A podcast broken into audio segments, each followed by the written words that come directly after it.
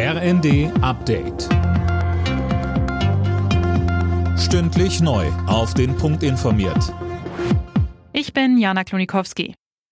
Die Entscheidung der FIFA, die One Love Kapitänsbinde bei der WM zu verbieten, stößt bei Menschenrechtsorganisationen, Politikern und Fans auf Unverständnis.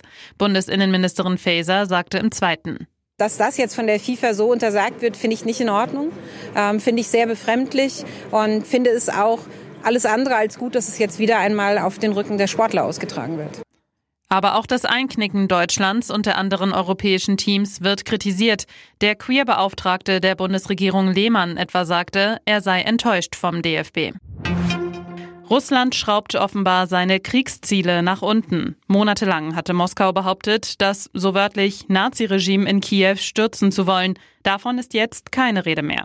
Regierungssprecher Peskov sagte, ein Regierungswechsel in der Ukraine gehöre überhaupt nicht zu den Zielen der sogenannten Spezialoperation.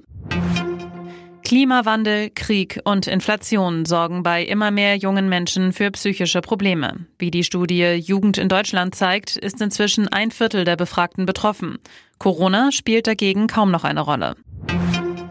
Tag 2 der Fußball-WM in Katar ist durch. Im letzten Spiel des Tages trennten sich Wales und die USA 1 zu 1. Zuvor waren England und die Niederlande erfolgreich ins Turnier gestartet. Mehr dazu von Daniel Stuckenberg. 6 zu 2 fertigten die Engländer den Iran ab und unterstrichen dabei ihre Titelambitionen. Starkes Zeichen vor dem Spiel. Die iranischen Spieler schwiegen während ihrer Nationalhymne, um sich mit den Regimekritikern in ihrem Land zu solidarisieren. Die Niederlande feierten einen hart erkämpften 2 zu 0 Sieg gegen den Senegal.